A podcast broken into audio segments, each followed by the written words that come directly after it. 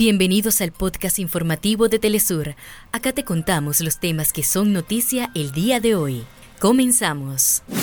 En Países Bajos se celebra el último día de audiencias en la Corte Internacional de Justicia sobre las consecuencias legales de la ocupación israelí de los territorios palestinos. Este domingo, un miembro de la Fuerza Aérea de Estados Unidos se prendió fuego frente a la Embajada de Israel en Washington a modo de protesta contra el genocidio cometido contra el pueblo palestino. En Cuba finalizó este domingo la Feria Internacional del Libro de La Habana. Hasta acá nuestros titulares. Para más información recuerda que puedes ingresar a www.telesurtv.net.